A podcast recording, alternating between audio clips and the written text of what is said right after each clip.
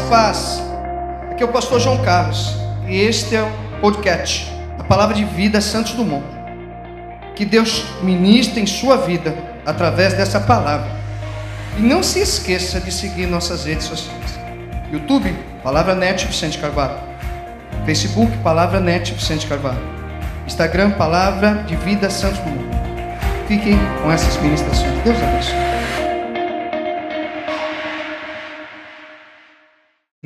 Tá? Em nome de Jesus. Livro de 2 Reis, capítulo de número 19. Como algo que Deus me pôs ao coração de madrugada. Acredito que Deus tem uma ação espetacular para nós nessa noite. Eu tenho certeza que Ele vai falar ao nosso coração de uma maneira muito especial e muito séria, como tem falado muitas vezes em muitos momentos. Queridos, uh, eu quero trazer uma coisa hoje aqui que talvez muitos de nós às vezes precisamos entender. Recorrer ao passado não é, não é questão de você muitas vezes estar é, buscando as coisas velhas, mas recorrer ao passado é recorrer a aprendizados que você teve há muito tempo atrás. Vou falar isso para você entender, porque na realidade a gente vive várias coisas e coisas que são naturais e coisas que são realmente de forma muito séria. Ah, quando minha mãe, eu era pequeno, eu tive uma torção no meu, no meu pé e minha mãe gostava muito de planta e ela foi lá no quintal, pegou o mastruz, amassou e colocou no meu pé e amarrou. Eu estava com muita dor, não tinha essa abrangência toda de é, medicamentos, essas coisas todas, não tínhamos tantos recursos como ir ao médico, olhar uma fratura ou fazer alguma coisa. E fiquei com aquele negócio mais ou menos uns dois dias. Depois que tirou aquele negócio, meu pé ficou bom. Um conhecimento daquilo que ela aprendeu com a mãe dela, com a avó dela, que aprendeu com outras pessoas. Além disso tudo, outras questões também, né, que nós precisamos. E eu estou usando isso para falar uma coisa para você mediante a você lembrar uma coisa. Muito antes, talvez, dessa data, desse dia de hoje, você lembra do dia que Deus realmente mandou algum socorro para você? Você lembra do, do dia que você sentiu que Deus realmente ia reverter aquela situação que você estava vivendo lá atrás? E Ele mandou uma palavra, mandou uma provisão, mandou algum profeta, trouxe uma algo ao seu coração que você falou, Deus falou comigo, eu tenho certeza que Deus invadiu meu coração e daqui a pouco isso vai ser resolvido? É esse mesmo Deus que eu gostaria que você recordasse, que você trouxesse dentro da sua cabeça isso. Já vamos pregar, mas que hoje você possa lembrar de alguma coisa poderosa de Deus da sua vida anterior aos dias de hoje, anterior às coisas que estão hoje anterior aos momentos de hoje. E eu tenho certeza que Deus realmente vai falar com você poderosamente. O texto diz em 2 Reis, capítulo de número 19, fala sobre Ezequias, ora na casa do Senhor. O texto diz assim: Que aconteceu que Ezequias, tendo ouvido, rasgou as suas vestes e cobriu-se de pano e entrou na casa do Senhor. Então enviou a Eliakim, o mordomo, e a Sebna, o escrivão, e aos anciões dos sacerdotes cobertos de pano de saco, ao profeta Isaías, filho de Amós.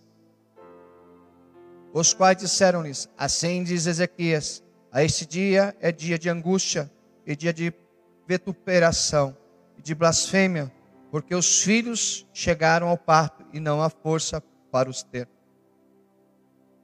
Bem pode ser que o Senhor, teu Deus, ouça todas as palavras de Absaque, a quem enviou o seu Senhor, o rei da Síria, para afrontar o Deus vivo e para vituperação com as palavras que o Senhor teu Deus tem ouvido.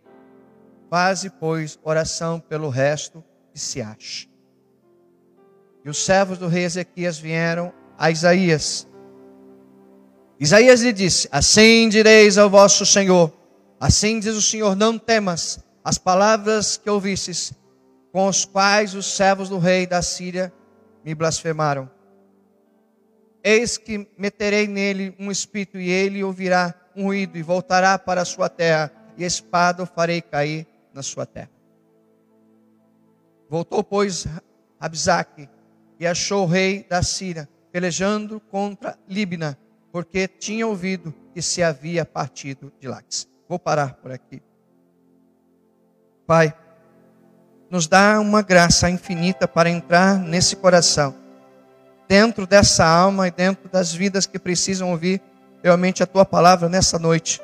E nos dá o entendimento e a compreensão daquilo que realmente é poderoso para o Senhor realmente, Senhor, esclarecer e falar dentro da nossa vida e dentro da nossa história, em nome de Jesus.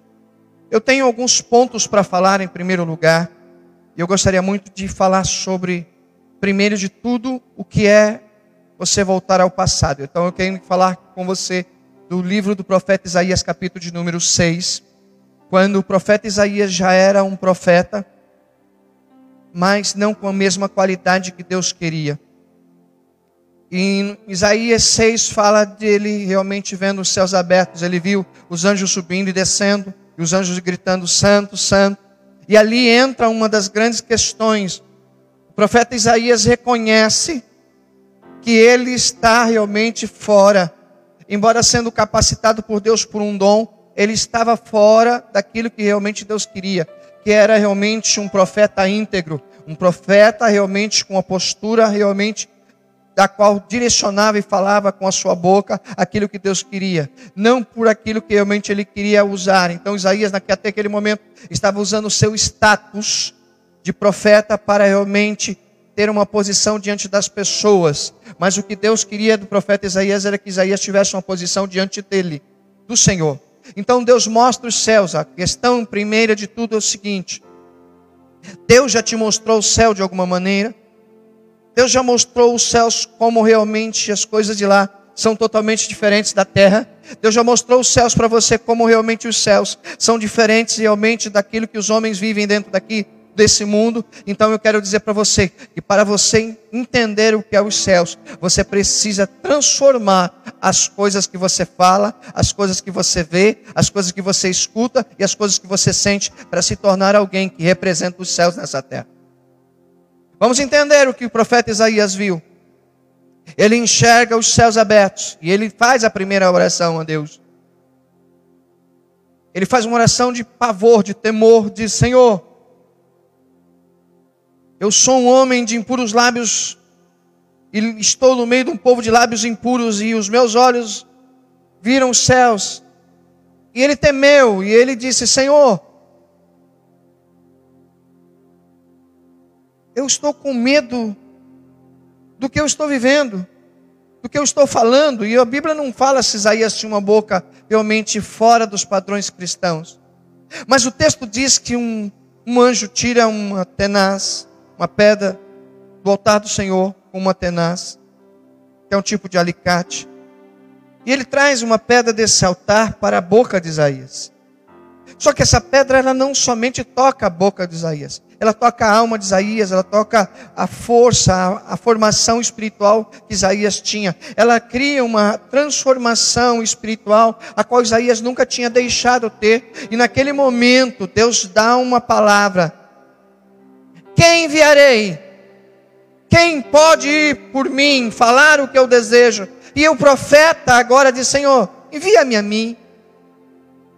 Com essa transformação eu posso falar para os homens, com essa transformação eu posso falar para os reis, com essa transformação eu posso falar para as pessoas. E começa uma trajetória do profeta Isaías.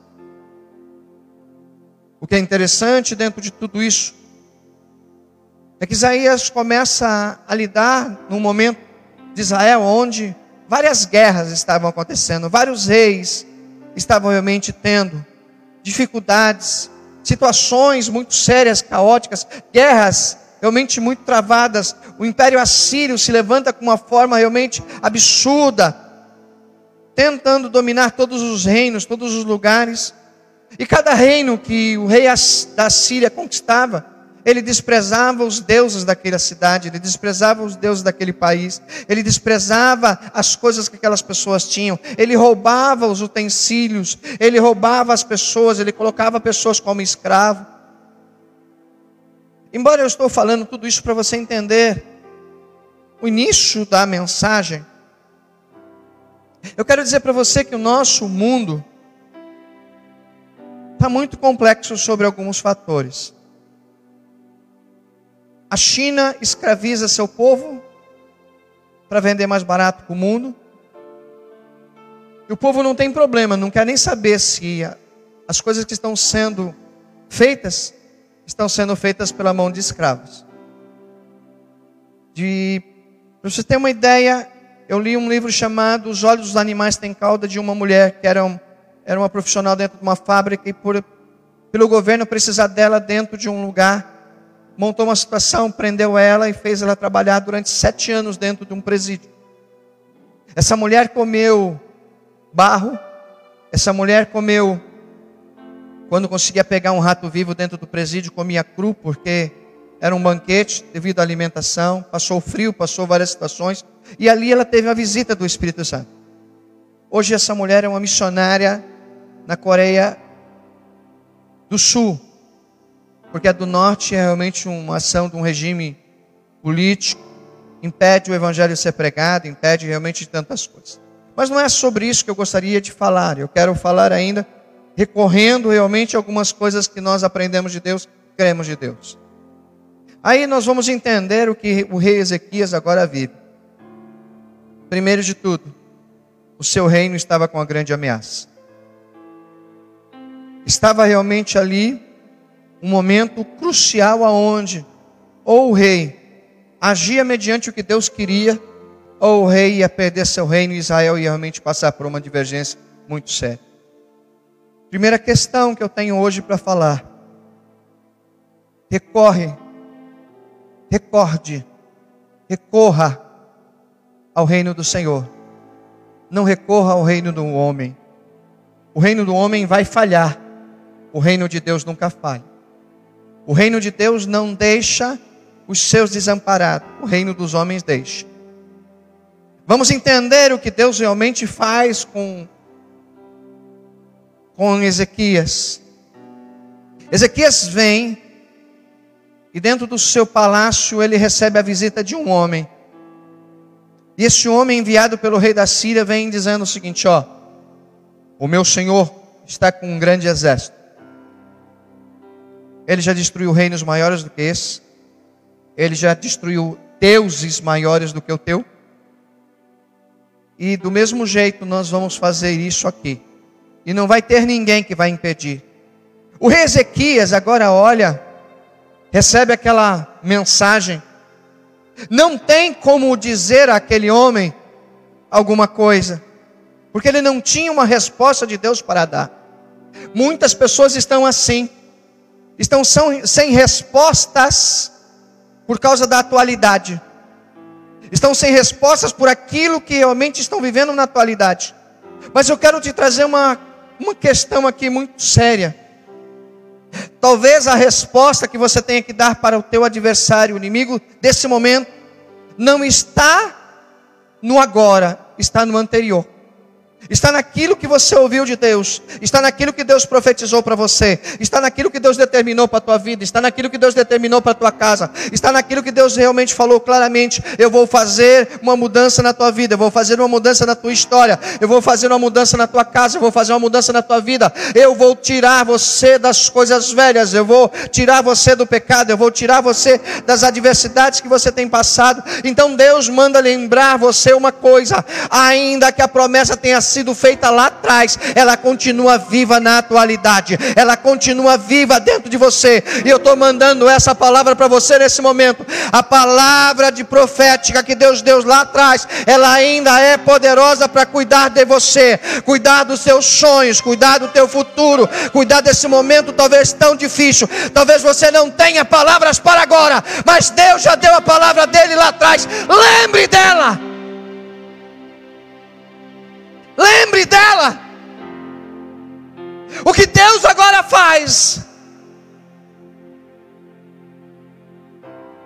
Deus agora pega o rei Ezequias.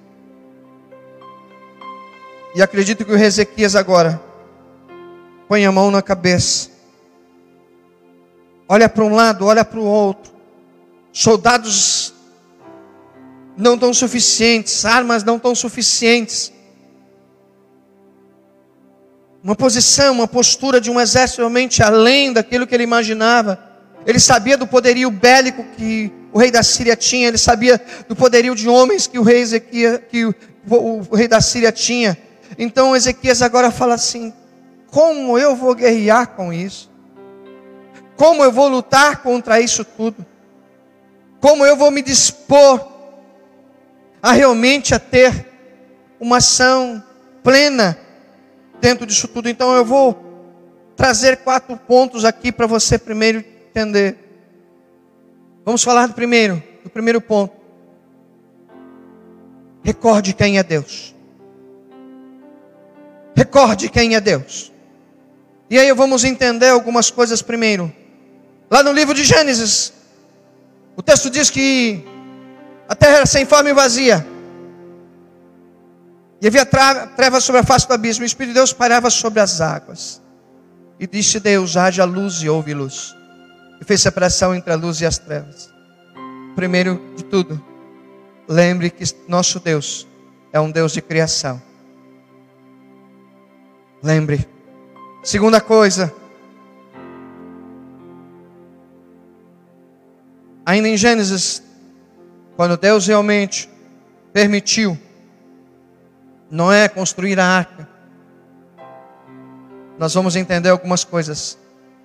Deus tem projetos para cada homem que existe na face da terra. Então eu quero dizer para você que Deus projetou um algo e deu a planta para você construir. Não estou falando de uma casa, não estou falando de uma ação, eu estou falando de uma história. E a arca, ela foi uma história que Deus fez Noé construir. Não sei quantas madeiras foram necessárias, não sei quantas horas de serrar, não sei quantas horas de formão, não sei quantas horas realmente de, de madeiras, de armas de busca de derrubar madeira, derrubar árvores. Mas eu sei uma coisa: aquela construção valeu a pena. Aquilo que Deus está colocando para você construir, o que Ele deu para você construir, vai ter um efeito ainda sobrenatural sobre a sua vida. O nosso Deus é um Deus e planeja grandes coisas. Terceira coisa que eu gostaria que você lembrasse, e aí entra algumas questões dentro da vida, escolhas. E o que nós temos que entender que Deus faz algumas escolhas estranhas de homens que não deveriam ser escolhidos. Então eu tenho uma outra questão para dizer para você. Lembre, mesmo você não merecendo, Deus escolheu a mim e a você. Ele escolheu para tirar você dos monturos, da lama, da sujeira, dos lugares onde haviam os maiores desprezos, as maiores coisas. O texto diz que onde abundou o pecado, superabundou a graça. Então eu tenho uma questão para dizer para você. Porque Deus escolheu a mim e a você como tamanho pecadores que somos. Então eu tenho a resposta para dizer para você. Ele escolheu, porque Ele queria fazer que eu e você fôssemos diferentes. Ele não nos escolheu para pecar, Ele nos escolheu para adorar e santificar nossa vida para Ele. Ainda entrando dentro do estudo, eu quero que você lembre de algumas coisas. Um Deus que sabe fazer coisas sobrenaturais. Em Gênesis, ele construiu o mar, fez os mares, as montanhas. Aí em Gênesis, ele fez o dilúvio. Em começo de Êxodo, ele abriu o mar vermelho. E no Novo Testamento, ele fez o filho dele andar por cima das águas. Imagine Deus realmente dentro dessa grandeza. Ah, tem mais? Tem. Deus que dá poder aos homens, como deu para Elias, como deu para Sansão, como deu para tantos outros homens, realmente. Mas um, um texto que realmente me chama a atenção foi quando Josué fez uma prova com Deus. E ele pegou um novelo de lã, de carneiro, querendo realmente saber se aquilo realmente vinha do Senhor. Ele coloca aquele novelo no meio da, da terra, da, ali, e diz assim: Senhor, se é o Senhor que quer que realmente vá para frente, eu quero que o Senhor more tudo em volta e o novelo fique seco. E passou-se uma noite e o novelo ficou seco, em volta tudo molhado. Que poder é esse que Deus ouve e atende realmente a súplica de um homem? Eu quero dizer para você que Deus, muitas vezes, dependendo da intimidade, Ele sabe provar para você o que Ele é na sua vida e como Ele é para você. Aí no outro dia ele vem novamente. E ele faz um pedido: Senhor, se é o Senhor que está nessa situação, então eu vou fazer uma outra prova. Agora eu quero o novelo molhado e em volta tudo seco. E no outro dia, o novelo estava assim que escorria água e em volta tudo seco. Sabe o que é isso, irmão?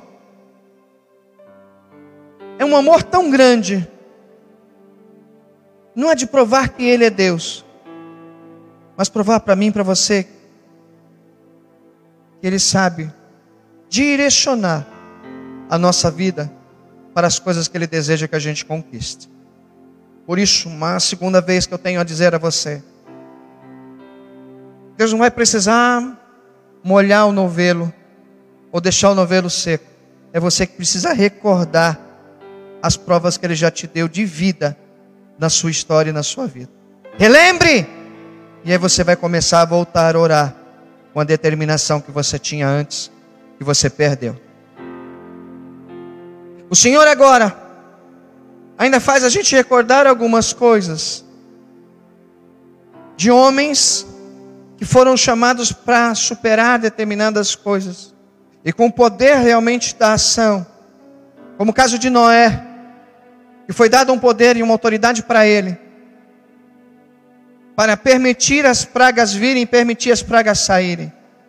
Qual é a grande questão hoje aqui, então, dentro disso tudo, resumindo? É perguntando para você: se a praga veio, como ela vai embora? Então eu tenho duas respostas para você. Primeiro, ela veio porque Deus realmente queria tratar seu povo. E como ela vai embora? Ela vai embora quando o povo resolver de verdade deixar Deus tirar o povo, ou o povo sair da onde ele está escravo e prisioneiro. O povo, a igreja, as pessoas estão prisioneiras dos seus vícios, das suas vaidades, das coisas realmente de forma de desobediência. O povo está escravo da desobediência, o povo está escravo da rebeldia, o povo está escravo das ações, das discórdias, da contenda. O povo está realmente prisioneiro da maldade. Então, quando o povo resolver realmente de verdade deixar Deus tirar, as pragas vão cessar. Bem, primeiro ponto é relembrar quem é Deus. Vamos para o segundo ponto. E aí nós temos que entender alguma coisa. O que estamos fazendo no dia da nossa aflição? O salmista Davi ele deixou um texto dizendo assim: Por que te perturbas em mim, ó minha alma? Espere em Deus, pois ainda louvarei. O Salmo 40 diz assim: Esperei com paciência do Senhor, e ele se inclinou para mim, ouviu o meu clamor, tirou-me do lago horrível de um chaco lodo, pôs os meus pés sobre uma rocha. O Salmo 121 diz assim: Eleva os meus olhos para os montes, de onde me virá o meu socorro, meu socorro vem do Senhor que fez os céus e a terra. Então nós estamos precisando entender algumas coisas. O 37 diz assim: Confia no Senhor e faz o bem, habitarás na terra e veremos se lhes alimentado. Deleita-te também no Senhor, Ele concederá o desejo do teu coração. Entrega teu caminho ao Senhor, confia nele, Ele tudo fará. Isso tudo é só para a gente recordar. Mas Deus agora vem com um segundo ponto sobre essa batalha, que é quem é profetas de verdade. E aí nós vamos entender algumas coisas, como o caso do profeta Isaías voltou a ser profeta. Eu tenho duas coisas a dizer para você. Nesse momento, não são reis que vão ter respostas, não são presidentes que vão ter respostas. Quem vai ter as respostas vão ser os profetas. É tempo de Deus trazer profetas para profetizar. Depois, no final, nós vamos estar orando para que essa ação profética invada nosso mundo. Mas o que nós temos que entender dentro disso tudo é que Deus agora pega um homem, rei, poderoso, e agora faz ele realmente ir buscar um socorro para um profeta, para alguém que estava com Deus. Aí eu entro no segundo fator também dentro disso tudo. Espiritualidade é entender e quem é espiritual procura socorro no lugar certo, aos pés do Senhor e em Sua palavra. É tempo de eu e você procurarmos socorro nas coisas que são do alto, não nas coisas que são da terra. Máscara não vai proteger, vacina não vai proteger, luva, álcool, esses hospitais que estão sendo feitos, respiradouros. Hoje eu vi um, o secretário da saúde do nosso país desesperado. Os Estados Unidos, o Brasil tinha feito uma compra de aparelhos e os Estados Unidos foi lá e comprou tudo e deixou o Brasil sem esses aparelhos. Eu vi um homem frustrado, um homem querendo xingar, um homem querendo brigar pelo desrespeito e pela falsidade daquele povo daquele lugar. Então eu tenho uma coisa para dizer para você. Esses homens do governo não conhecem Deus. Nosso presidente, ele de uma certa forma ainda está variando entre as coisas que ele vive no Congresso pelas coisas que ele precisa entender espiritualmente. Mas não é o problema, ele não precisa ser espiritual, ele só precisa ser guiado por Deus. E cabe a nós que temos o Espírito de Deus pedir para que Deus direcione, mas aí agora entra você dentro dessa peleja sua pessoal, desses anos de batalha, desemprego, daquilo que talvez você está preocupado, talvez a sua dispensa, o que vai acontecer, cada vez mais, é um mínimo sustozinho, alguém falando alguma coisa a mais na televisão, já corre um monte de gente desesperada, aflita, vai faltar gás, vai faltar comida, vai faltar medicamento, vai faltar um monte de coisa. Isso, irmão, já vem faltando há muito tempo. O grande questão disso tudo é que as pessoas não entendem que está faltando o principal para dentro da casa das pessoas é o Senhor. E isso precisa voltar de uma maneira muito séria. E aí eu entro dentro de uma outra questão para você. Tu está aproveitando esse momento para ter mais Deus? Você está aproveitando esse momento para se encher mais de Deus? Para consertar as lacunas, as brechas.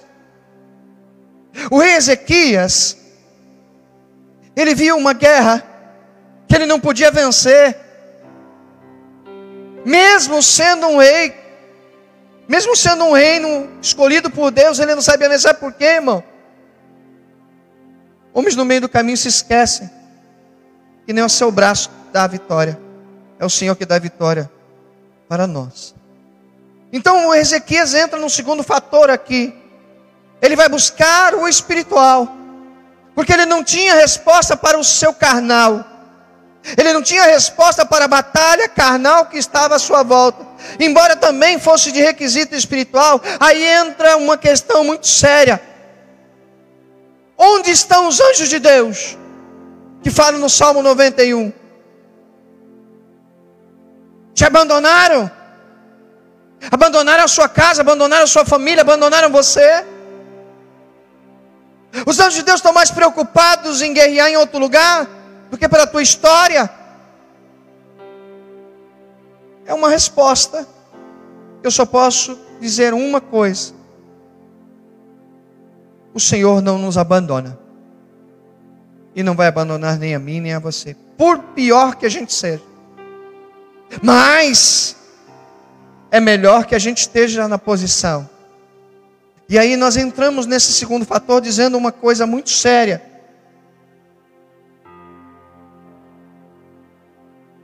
Os profetas e os sacerdotes estavam se humilhando. Colocar pano de saco naquela época significa eu sou o ser mais insignificante que existe.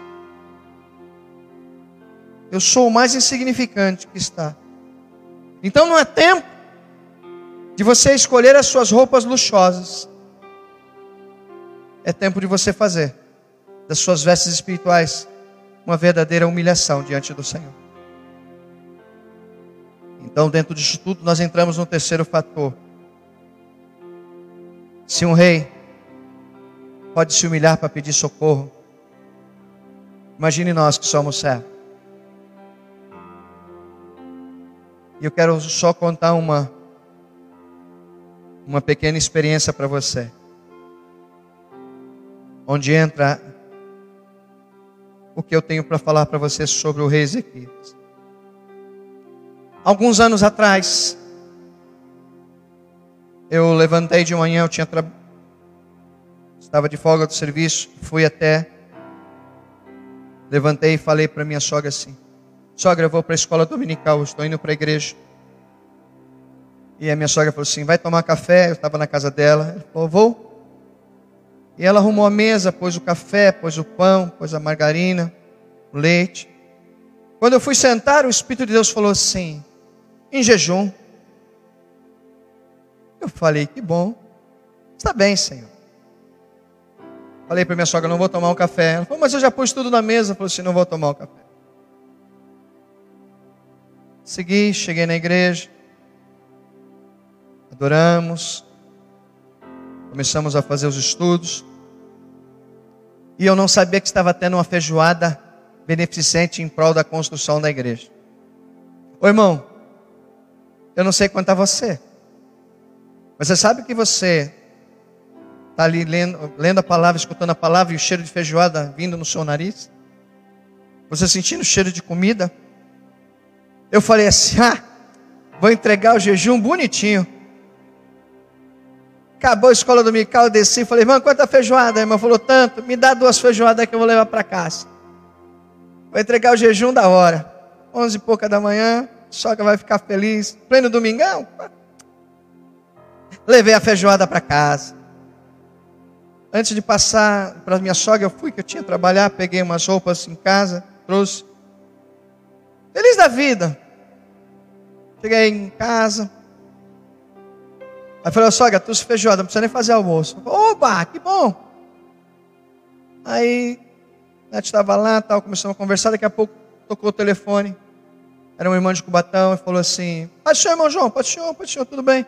Irmão João, eu estou com um jovem aqui com o pulmão furado e outro respirando 70%. Você pode vir orar por ele aqui? Eu falei, posso, eu vou almoçar? E daqui a pouco eu vou. E ela falou, tá bem. Cheguei, falei para minha esposa, Arlete, Arlete, eu vou em Cubatão, que me pediram para me orar assim, assim, assim, tá? Eu vou de ônibus e depois o pessoal me traz, tá bom? Tá bom, tá. Vai almoçar? Eu falei, eu vou. Quando, irmão? Me troquei, que eu fui, sentei na cadeira para comer a comida, a mesa. Uma voz falou assim, em jejum.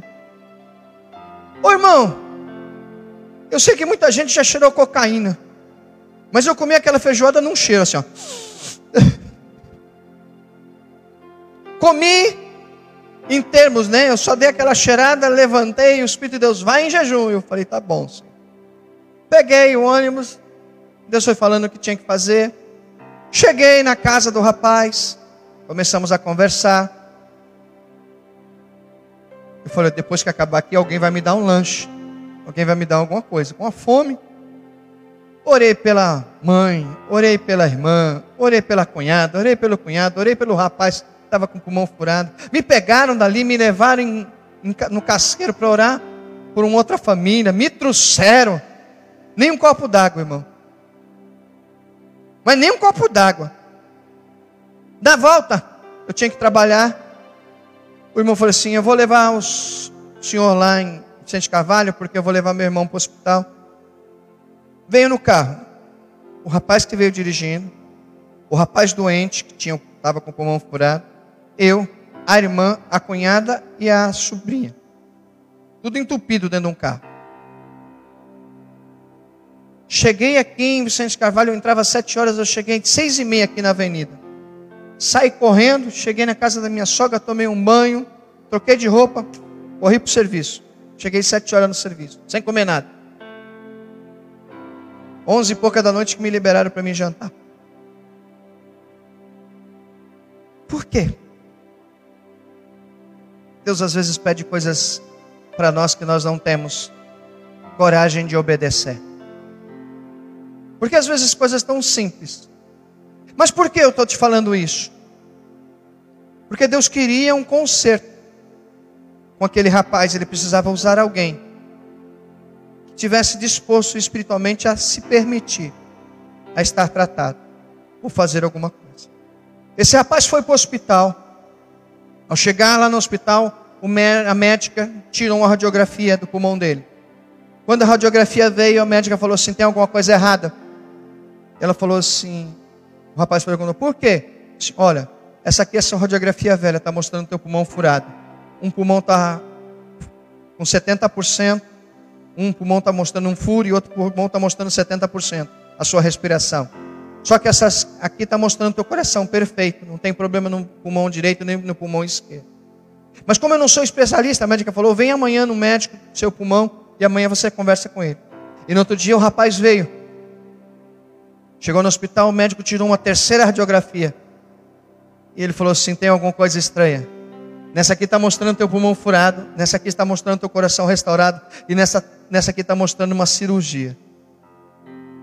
Sabe o que eu quero dizer para vocês? Deus sabe tocar.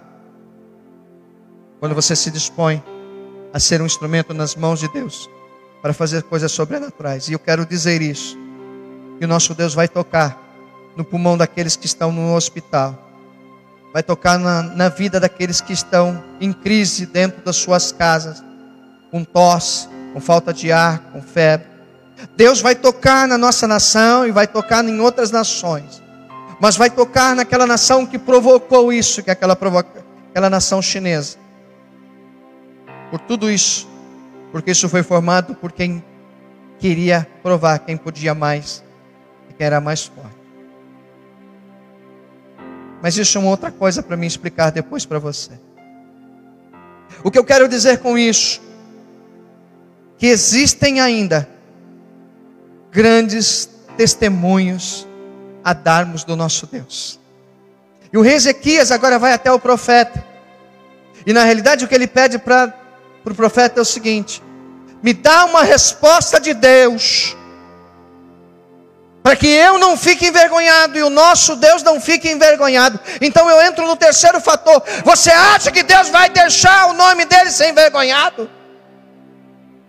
Você acha que a história dele, ele vai se permitir ficar envergonhado, desprezado, ultrajado pelos homens que ele criou, pelos seres que ele permitiu estar realmente dentro dessa terra? Você está pensando que Deus é o quê? Mas Deus realmente fez o profeta, a boca do profeta Isaías, abrir. E o que é lindo dentro disso tudo foi a resposta profética que Deus deu para o rei Ezequias, para o povo de Israel. E agora eu quero que você entenda comigo o que Deus usou o profeta Isaías para dizer. Isaías lhe disse: Assim direis ao vosso Senhor, assim diz o Senhor, não temas. Ele continua, porque o profeta acalmou o coração do rei, acalmou o coração das pessoas que estavam à sua volta. Por isso eu tenho uma outra questão a dizer para você. Assim diz o Senhor em Sua palavra: Não temas, não temas. Quer dizer isso? Se acalme, se fortaleça na confiança de Deus, tranquilize-se em tudo isso, refrigere sua alma em paz amenize as suas ansiedades naquilo que você está angustiado. E principalmente, confie no cuidado de dele pela sua vida. O profeta ainda diz mais: não temas. Ele diz assim: as palavras que ouvistes, com as quais o Senhor do rei da Síria me blasfemaram, e eis que meterei nele um espírito, e ele ouvirá um ruído, e voltará para a sua terra a espada, e farei cair na sua terra. Sabe o que quer dizer isso? O poder de reverter a situação. E eu quero que você, nesse momento, se estiver em pé, ou sendo, perdão, sentado ou deitado, eu quero que você se levante. E levante as suas mãos. Eu queria pedir para todos que estão aqui também se levantar.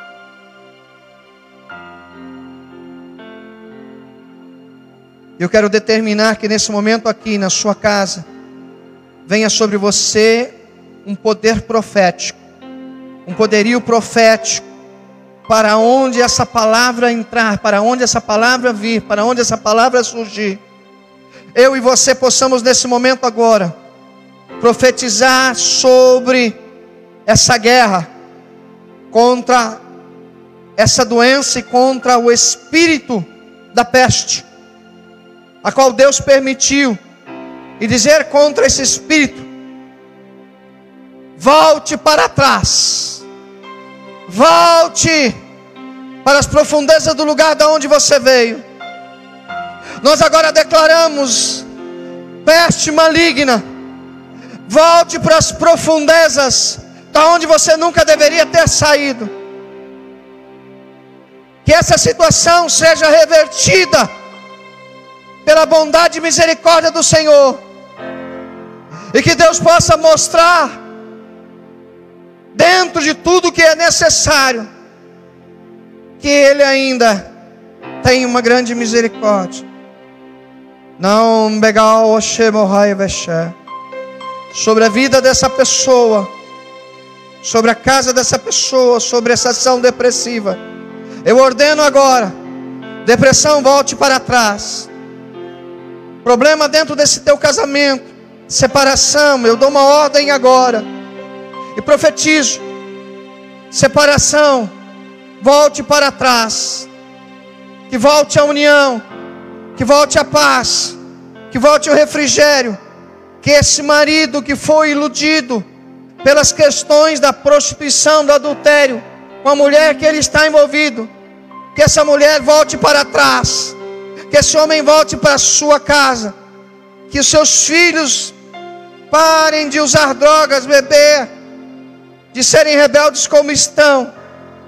Eu repreendo o espírito da rebeldia, repreendo o espírito da revolta sobre a vida desse jovem, desse adolescente. Volte para trás, espírito de rebeldia. Eu dou uma ordem segundo a palavra do Senhor. Volte para trás, espírito de enfermidade. Volte para trás, espírito do inferno.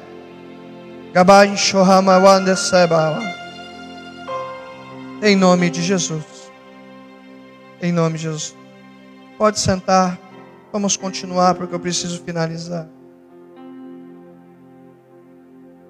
A história diz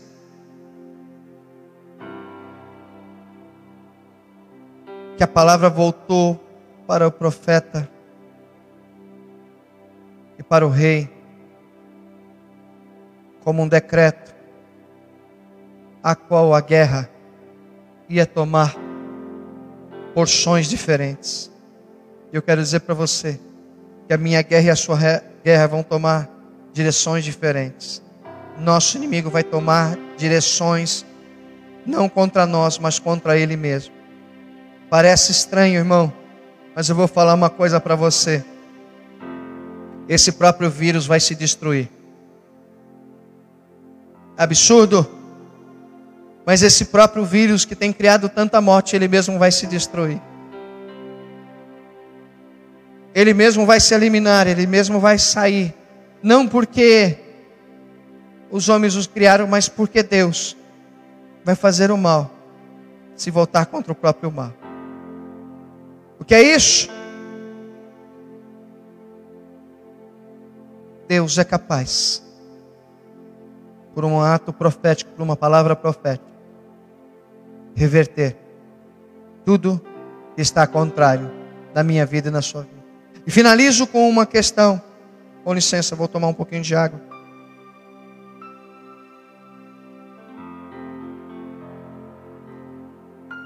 Nenhum soldado de Israel levantou uma espada. Nenhum soldado de Israel levantou uma lança. Nenhum soldado de Israel levantou o escudo. Mas todos os homens que estavam em oração sabiam o que Deus tinha feito. Amém. Homem e mulher de oração. Homem e mulher de oração. Você vai ouvir a grandeza de Deus. Você vai entender a grandeza de Deus. Você vai enxergar a grandeza de Deus no meio dessa peleja. A qual o rei Ezequias agora não somente recorda quem é Deus, ele agora, mais uma vez, pode provar que Deus não se esqueceu do seu povo. Por isso eu trago uma palavra para você. Amém.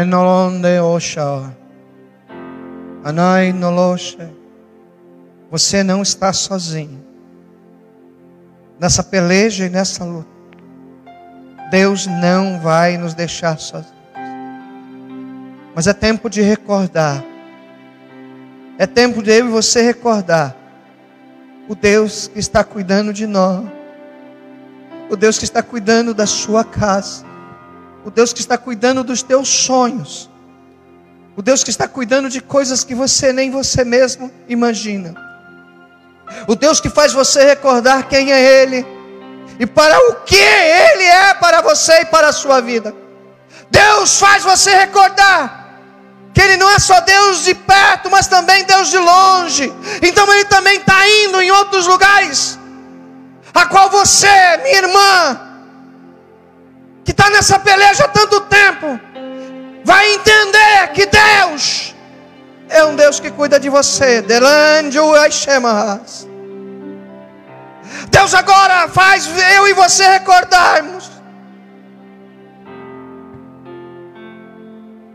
que Ele cuida de mim, Ele cuida de você. Deus não é só para os momentos fáceis, Deus também é Deus para os momentos da guerra. E é nessa guerra eu quero que você convoque o Senhor para te socorrer, o Senhor para te ajudar, o Senhor para ministrar em você. O pessoal do louvor vai adorar, e logo em seguida eu estarei fazendo uma oração. Quero abençoar a nossa missionária Maria, que está lá na Suécia, na casa de uma irmã com a sua família, e todos os vasos, homens e mulheres de Deus que estão naquele lugar. Quero abençoar o pessoal de Portugal e abençoar o pessoal do nosso país. E declarar, segundo o poder da autoridade: Deus sabe ser Deus na tua guerra. Deus sabe ser Deus na tua guerra. Deus sabe ser Deus na minha guerra. Deus sabe ser Deus nas nossas batalhas. Então vamos adorar, porque é tempo de nós recordarmos e sabemos o que Deus ainda é capaz de fazer. Vamos adorar.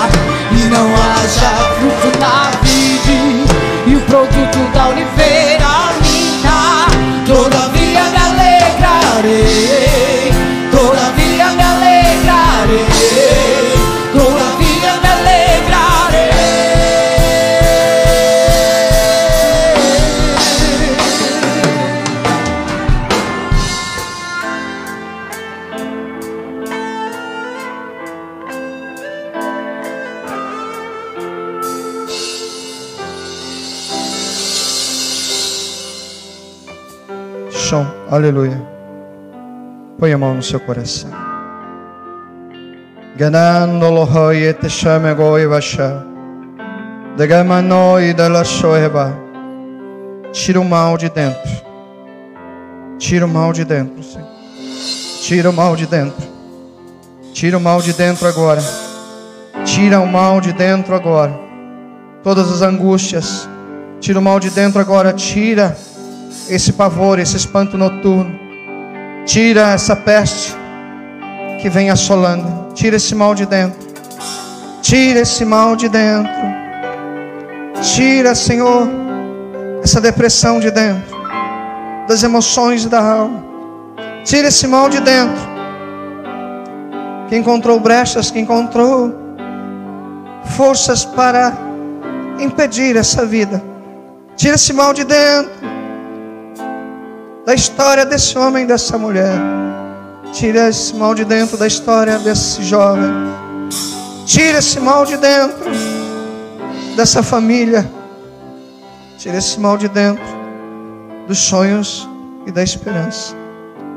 E começa a dar força, força, força, força, força, força, força, força.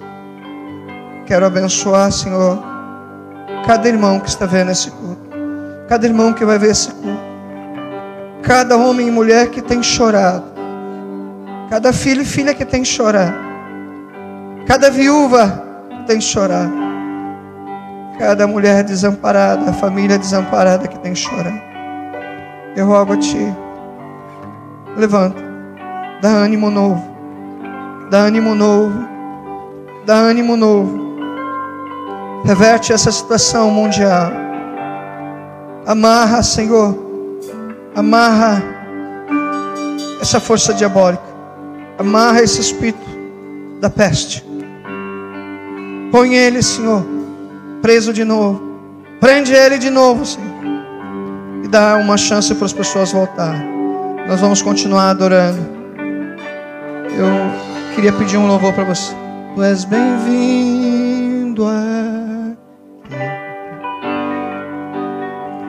Sabe o que esse louvor diz?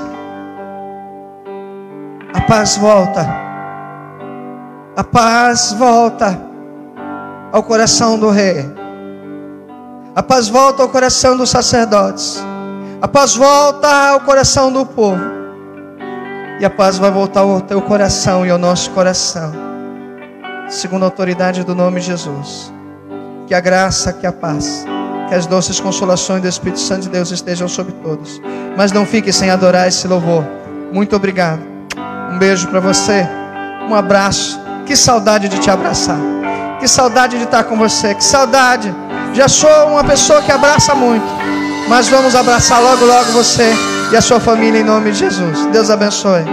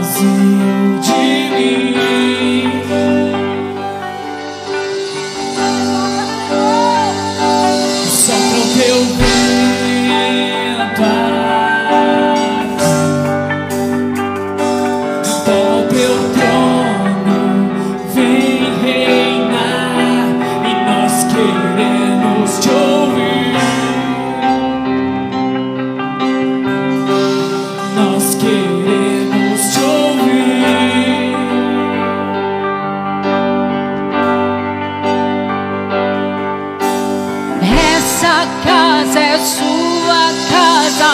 Nós deixamos ela